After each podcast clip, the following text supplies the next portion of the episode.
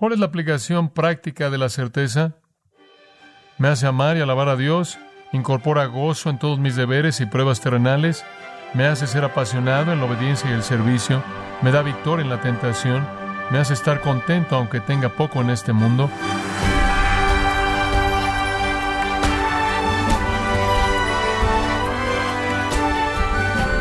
Gracias por acompañarnos en Gracia a vosotros con el pastor John MacArthur. Cumplir con una rutina de ejercicio requiere disciplina y esfuerzo. Por eso concentrarnos en los beneficios que tiene lo que motiva. Pero cuando se trata de beneficiarse de la seguridad de su salvación, ¿qué esfuerzos está dispuesto a hacer para disfrutarla? Hoy, el pastor John MacArthur en la voz del pastor Luis Contreras nos enseña los beneficios de la seguridad de la salvación en la serie Mitos acerca de la salvación en gracia a vosotros. Conforme hemos estado viendo 2 de Pedro capítulo 1 versículos 5 al 11, hemos estado aprendiendo a lo largo de este estudio largo que Dios quiere que sus hijos amados disfruten de la certeza de su salvación. Él quiere que disfruten de certeza plena. De hecho, Pedro escribe esta sección maravillosa para que los creyentes puedan experimentar la certeza que Dios desea para ellos. Dado el hecho de que el enemigo, el diablo, es el acusador de los hermanos y siempre quiere atacarnos con duda para hacernos dudar de nuestra salvación, Dios, por otro lado, quiere afirmar nuestra condición espiritual y nuestra certeza. La certeza, de hecho, es un tema vital en esta carta breve. Y permítame tan solo recordarle cómo encaja en el panorama general. El tema primordial de segundo de Pedro son los falsos maestros. Ese tema se encuentra primordialmente en el segundo capítulo. El segundo capítulo trata específicamente con los falsos maestros. Pero esa sección clave, el capítulo 2, con respecto a los falsos maestros, está rodeada por otra enseñanza dirigida al asunto de derrotar exitosamente el ataque de los falsos maestros, pelear en contra de los engaños. Y para hacer eso el creyente debe conocer. El conocimiento es la clave para enfrentar a los falsos maestros. No pueden engañarlo usted si usted conoce la verdad. La verdad acerca de la doctrina, la verdad acerca de su condición espiritual. En donde hay conocimiento no puede haber engaño. Entonces Él nos dice que en primer lugar debemos conocer nuestra santificación. Él trata con eso en el capítulo 1, versículos 12 al 21. Después en el capítulo 3 él dice, deben conocer su santificación. Y aquí en nuestro texto, en el capítulo 1, versículos 1 al 11, debes conocer tu salvación. Si usted conoce su escritura y usted conoce su santificación y usted conoce su salvación, usted ha levantado su defensa en contra del engaño de los falsos maestros. Ahora estamos tratando con este asunto entero de conocer su salvación. Comenzó realmente en el versículo 1 y llega hasta el versículo 11. En el versículo 1 vimos la fuente de nuestra salvación, en el versículo 2 la sustancia de nuestra salvación, en los versículos 3 y 4 la suficiencia de nuestra salvación, y ahora en los versículos 5 al 11 la certeza de nuestra salvación. Debemos conocer nuestra salvación si vamos a estar enfrentando a los falsos maestros de manera eficaz y no sucumbir a su engaño. Entonces hemos estado examinando los grandes asuntos de la revelación con respecto a nuestra salvación, y en particular la certeza de la misma. Conforme llegamos al versículo 5, le señalé el esfuerzo prescrito. Hay un esfuerzo involucrado en estar seguro de su salvación. Observa el versículo 5. Vosotros también poniendo toda diligencia por esto mismo, poniendo toda diligencia añadid a vuestra fe. Y vamos a detenernos ahí. Si usted va a estar seguro de su salvación, si usted va a tener certeza de su salvación, involucra una persecución diligente, involucra un esfuerzo. La plenitud de la certeza es el producto de un esfuerzo diligente por disfrutar de la provisión plena, de la provisión de gracia de Dios. Después, en segundo lugar, señalamos que no solo involucra el esfuerzo prescrito, sino las virtudes perseguidas. Usted va de la actitud a la acción. Y en la segunda parte del versículo 5 y hasta el versículo 7 señalamos algunas virtudes que son perseguidas. Él dice en el versículo 5, usted debe añadir a su fe virtud, a la virtud conocimiento, al conocimiento dominio propio, al dominio propio paciencia, a la paciencia piedad, a la piedad afecto fraternal y al afecto fraternal amor. Estas son la búsqueda, la persecución moral del que va a experimentar certeza. Usted debe añadir a su fe virtud moral. Usted debe añadir a su virtud moral sabiduría práctica. Usted debe añadir a su sabiduría práctica un refreno interno. Usted debe añadir a ese refreno interno perseverancia en medio de las pruebas. A eso usted añade una reverencia consciente de Dios. A eso usted añade amistad fraternal, amistad fraternal, y a eso usted añade el amor que abarca todo hacia Dios y al resto de la gente. Cuando usted persigue esas virtudes, usted experimentará certeza. Entonces la certeza incluye un esfuerzo prescrito, prestando toda diligencia y virtudes perseguidas. Después, en el punto 3, hay dos alternativas presentadas. Para disfrutar de la certeza debo considerar las alternativas presentadas, versículos 8 y 9. Y aquí usted tiene dos alternativas y usted puede ir por una o por la otra, aceptando o rechazando la persecución de estas virtudes y el esfuerzo que es prescrito. Pedro presenta los resultados de estas dos alternativas de manera muy, muy clara. En primer lugar, veamos la alternativa positiva. Si voy a experimentar la certeza en mi vida, tomo la alternativa positiva. Versículo 8. Porque si estas cosas están en vosotros y abundan, esa es la primera alternativa.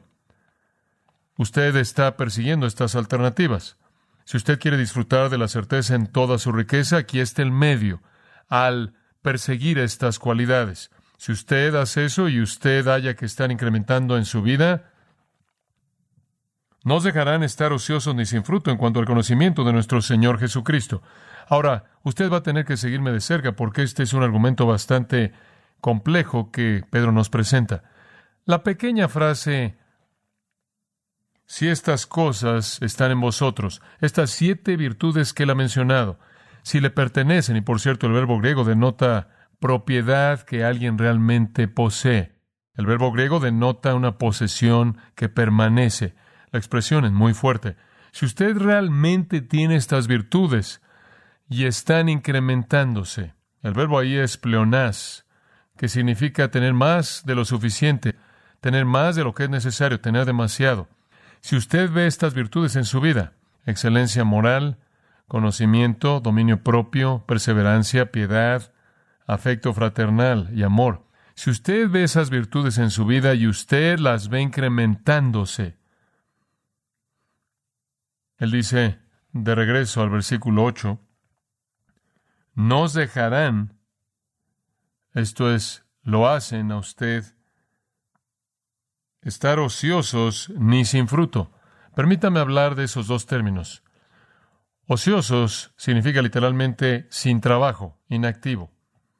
Es usada ocho veces en el Nuevo Testamento, siempre significa alguien que está inoperante, sin servicio, inactivo, como en Tito 1.12, esa frase interesante, glotones ociosos, por cierto, en Santiago 2.20 al 22 es traducida muerte, muerte. Si usted busca estas virtudes, usted no será inoperante, no estará inactivo y no será inútil. Usted no estará en un sentido muerto en términos de su eficacia. Y después él añade, ni sin fruto. Eso significa básicamente lo mismo, improductivo. Esa es usada siete veces en el Nuevo Testamento y normalmente es usada de árboles. Es usada de apóstatas no regenerados en Judas 12, que son como árboles sin fruto. Es usada en Efesios 5:11 de obras infructuosas de las tinieblas. Es usada en Mateo 13:22 de creyentes sin fruto, superficiales. Es usada en 2 de Tesalonicenses 3:14, incluso de un creyente verdadero que no es fructífero. Entonces Él está diciendo, cuando su vida no manifiesta estas cosas, estas virtudes, usted es inútil y no produce fruto en ese conocimiento verdadero de nuestro Señor Jesucristo. Pero si están en usted y están incrementándose, usted no es inútil y usted no es alguien que no da fruto. Su vida va incrementándose en su fruto. En donde no están ahí, usted no se puede distinguir de un apóstata, Usted no se distingue de un malhechor, usted no se distingue de un creyente superficial. Ahora observe la frase al final del versículo 8, porque es importante. Él dice, no dejarán estar ociosos ni sin fruto en cuanto al conocimiento de nuestro Señor Jesucristo. Esa frase en el conocimiento verdadero de nuestro Señor y Salvador Jesucristo nos muestra que Él se está refiriendo aquí a un cristiano verdadero. Él está diciendo, ustedes poseen el conocimiento verdadero en contraste a un conocimiento falso. Usted es un creyente real. Ahora, un creyente real tiene la capacidad de producir estas virtudes. Son inherentes dentro de la naturaleza nueva porque Dios dice al creyente a través de Cristo, ha sido bendecido con toda bendición espiritual en los lugares celestiales. Efesios 1.3, usted tiene todas las cosas que pertenecen a la vida y a la piedad mediante el conocimiento de Él, segundo de Pedro 1.3. Entonces el germen, la simiente, el potencial para todas estas virtudes está ahí en el creyente verdadero. Entonces Pedro está diciendo, un cristiano genuino y verdadero que ve estas cosas incrementándose en su vida. No es inútil, no es alguien que no es productivo, sino que disfruta de fruto y de utilidad en su vida. Ahora, esa es la alternativa número uno. Buscar estas virtudes, buscarlas con toda diligencia conforme al esfuerzo prescrito y viendo en su vida el incremento de estas cosas y la utilidad y fruto consecuentes, esa es la alternativa número uno. Ahora observa el versículo 9 para la alternativa número dos. Pero el que no tiene estas cosas, ¿Qué cosas? Estas mismas siete virtudes. Si él ve su vida y él no ve virtud, conocimiento, dominio propio, perseverancia, piedad, afecto fraternal y amor, él no lo ve, no las ve incrementándose en su vida. Si él no está persiguiendo esas cosas, dice que él tiene la vista muy corta, es ciego. Por cierto, esos realmente son sinónimos, así como inútil y sin fruto son sinónimos. Él está diciendo literalmente, él está ciego, tiene la vista muy corta. Esta es otra manera en la que él no puede ver lo suficientemente lejos para discernir su condición espiritual. Si una persona, ahora sigue este pensamiento, si una persona persigue estas virtudes, será útil y fructífero, y si es útil y fructífero, él podrá identificar su condición espiritual, ¿correcto? Porque él puede ver el fruto de la obra de Dios en su vida. Él conocerá su condición espiritual. Si por otro lado estas virtudes no están incrementándose, una persona está ciega y tiene la vista muy corta y no puede ver su verdadera condición espiritual. Entonces, si usted quiere disfrutar de certeza, usted toma la alternativa número uno. Ahora siga de nuevo en el versículo nueve. Pero el que no tiene estas cosas, tiene la vista muy corta, es ciego, y ahora observe esto, habiendo olvidado la purificación de sus antiguos pecados. ¿Qué significa eso? Bueno, la palabra purificación es catarismos, de la cual obtenemos catarsis, lo cual significa una limpieza. El olvidado que él ha sido limpiado. ¿Qué significa eso? El acontecimiento de salvación, el olvidado que él fue salvado de sus pecados antiguos, su vida de pecado pasada. Lo que Pedro está diciendo aquí es, aquí hay una persona que ha sido salva, que ha pasado por un acontecimiento de salvación en el que él fue purificado de su vida pecaminosa antigua, pero él lo ha olvidado. Él ya no puede recordarlo porque él no está viendo en su vida el incremento de estas virtudes. Permítame decírselo usted de manera simple. En donde usted tiene el incremento de virtud moral, usted tiene la evidencia de salvación. ¿Entendió eso? En donde usted tiene la ausencia del incremento de virtud moral, usted tiene la ausencia de la certeza de la salvación. La certeza de la salvación de uno está directamente relacionada a lo que está pasando en su vida. Esas personas que no ven las virtudes incrementándose en su vida, no recordarán que han sido limpiadas. La frase habiendo olvidado, literalmente recibir el ser olvidadizo o incurrir en ser olvidadizo. Y entonces, resumiéndolo, el no perseguir de manera diligente las virtudes espirituales produce amnesia espiritual. El fracaso al no perseguir excelencia moral en la vida de uno, el fracaso al no perseguir estas siete virtudes, van a oscurecer la visión de uno de su propia condición espiritual y no habrá memoria de salvación en algún punto y uno no sabrá si realmente es salvo. O él podrá recordar alguna actividad externa que pudo haber ocurrido en el momento en el que fue salvo, pero él no va a tener la confianza de la salvación. El comentarista Bockham, escribiendo en el comentario bíblico Word, dice esto, el conocimiento de Jesucristo registrado en la conversión vino como iluminación para aquellos que estaban ciegos en su ignorancia pagana. Pero los cristianos que no siguen con las implicaciones morales de este conocimiento se han vuelto ciegos a lo mismo otra vez.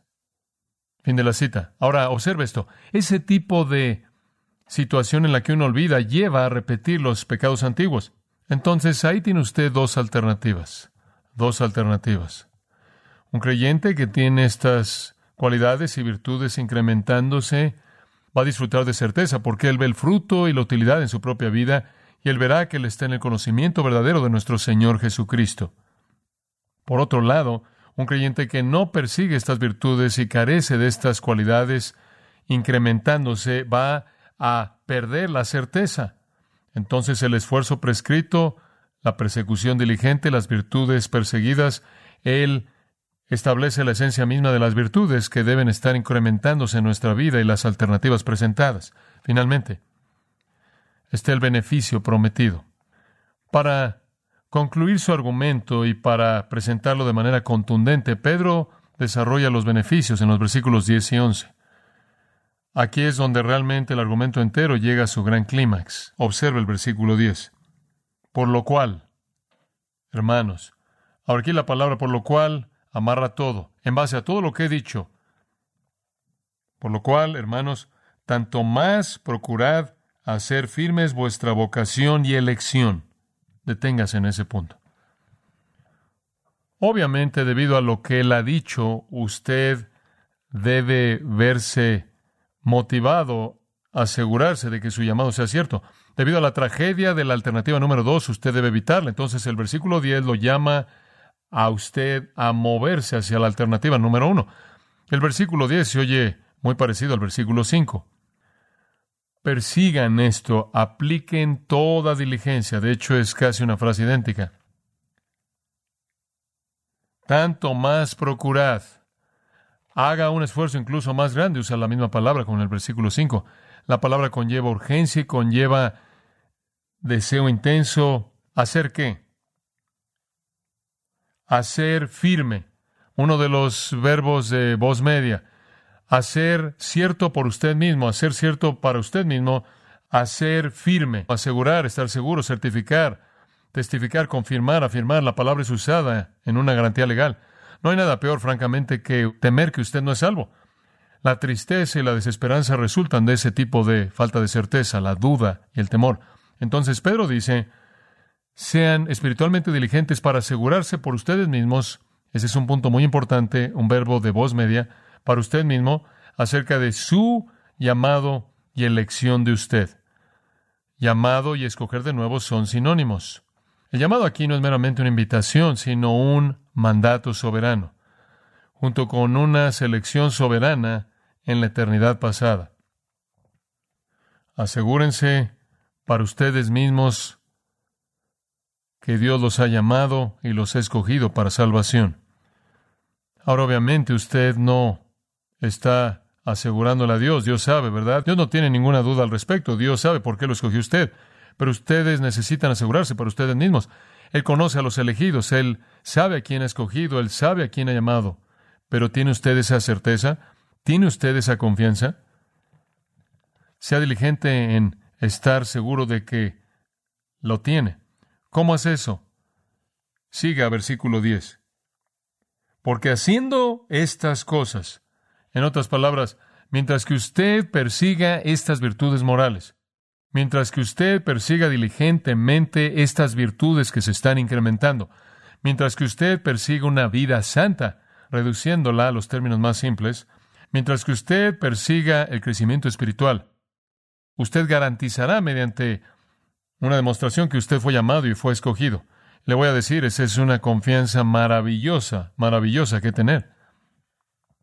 Observe la palabra haciendo ahí. Mientras que usted practique estas cosas, presente, activo, participe, el patrón de la conducta diaria, mientras que el patrón de su conducta diaria sea perseguir la excelencia moral, el conocimiento, el dominio propio, la perseverancia, la piedad, el afecto fraternal y el amor, mientras que esa sea su persecución diaria, dice él, ve al final del versículo 10, no caeréis jamás. Nunca se tambaleará, nunca se tropezará, nunca caerá en la duda, en la desesperanza, la depresión, la tristeza, el temor acerca de su condición espiritual. Usted nunca tropezará, usted siempre tendrá la confianza, usted siempre tendrá certeza. ¿Por qué? Porque su llamado y elección será seguro en su mente. ¿Por qué? Porque usted está persiguiendo estas virtudes, usted las ve incrementándose, usted sabe que Dios está produciéndolas en su vida y debido a que usted las puede ver y es visible y es evidente, usted conoce su condición espiritual, usted sabe que ha sido salvo, usted sabe que ha sido llamado por Dios, usted sabe que ha sido escogido desde antes de la fundación del mundo. Y en el conocimiento de confianza de eso usted disfrutará de la plenitud de la certeza. Hombre, esa es una bendición tan rica, tan emocionante. Amados, lo que Pedro está diciendo y lo que les estoy diciendo es que la certeza está ligada directamente a cómo vive usted su vida. A todo mundo le encantaría estar seguro acerca de su salvación, a nadie le gusta vivir su vida en duda, sin embargo, me imagino que muchos, si no es que la mayoría de los cristianos viven en duda. Algunas personas dicen, bueno, lo único que tienes que hacer para tener certeza es regresar a algún punto en el tiempo cuando firmaste ahí en la tarjeta, esa es toda la certeza que vas a necesitar. Eso no es lo que la Escritura dice.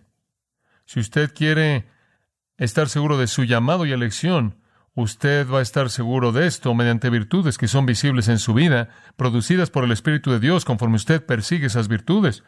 Y conforme usted persigue esas cosas y usted ve que es útil para Dios y fructífero, y éstas están incrementándose en su vida, usted nunca tropezará en la duda, desesperanza, temor y el cuestionamiento. En el versículo 11, Él lo dice de la manera más directa que puede ser dicho, porque de esta manera os será otorgada amplia y generosa entrada en el reino eterno de nuestro Señor y Salvador Jesucristo. Este versículo necesita ser analizado con cuidado. En el versículo 11 él dice en primer lugar, porque de esta manera. ¿De qué manera?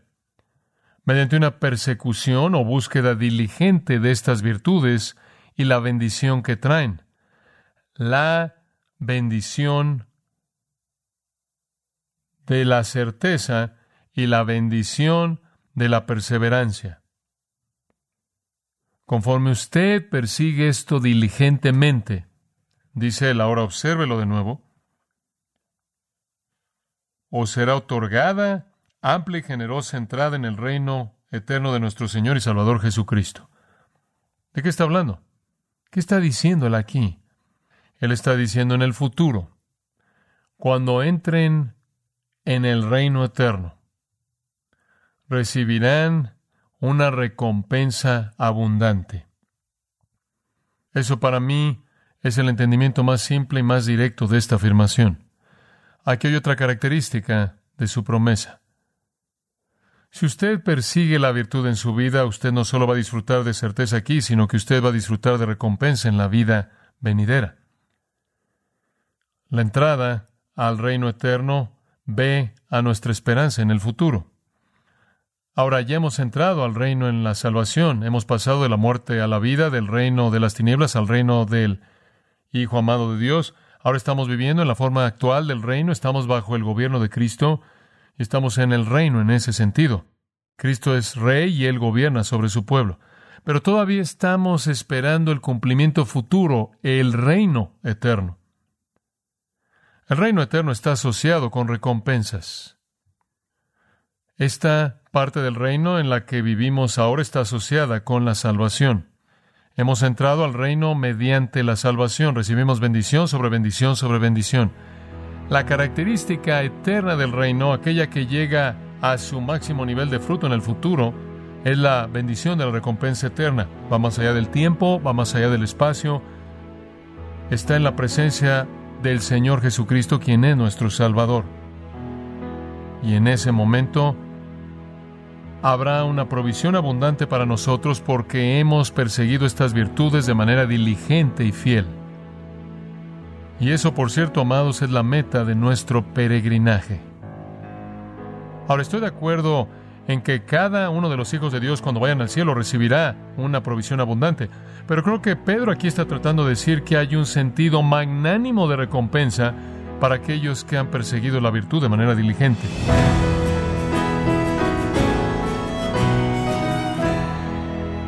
De esta forma ha sido John MacArthur desenmascarando lo que él llama mitos acerca de la salvación, que es el título de la serie de hoy, con el objetivo de ayudarlo a tener plena confianza en la seguridad de la salvación en gracia a vosotros. Estimado oyente, quiero recomendarle el comentario MacArthur del Nuevo Testamento de Primera de Pedro a Judas, donde John MacArthur le enseña las escrituras, mostrándole el contexto de los pasajes de estas cartas, siguiendo el desarrollo y razonamiento de los escritores bíblicos. Puede adquirir este comentario teológico en la página gracia.org o en su librería cristiana más cercana. Recordándole que puede descargar todos los sermones de esta serie Mitos acerca de la salvación, así como todos aquellos que he escuchado en días, semanas o meses anteriores, animándole a leer artículos relevantes en nuestra sección de blogs, ambos en gracia.org.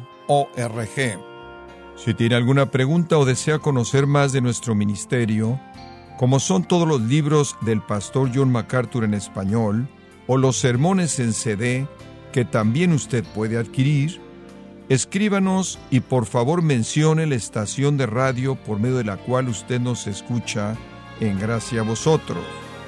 Es importante conocer no solo el país y ciudad de donde usted nos escucha, sino también la radio. Para quienes contactan nuestro ministerio por primera vez, pueden solicitar una copia del mensaje de promoción sin costo alguno, un mensaje por oyente únicamente. Si usted vive en los Estados Unidos o Puerto Rico, escríbanos a Gracia Vosotros, P.O. Box 4000, Panorama City, California 91412 o puede escribirnos a través del siguiente correo electrónico radio arroba. Esto ha sido todo por hoy y queremos agradecerle su sintonía de lunes a viernes en nombre de John MacArthur y del personal de este organismo, invitándole para que nos acompañe en la próxima edición y así juntos continuar desatando la verdad de Dios un versículo a la vez en gracia a vosotros.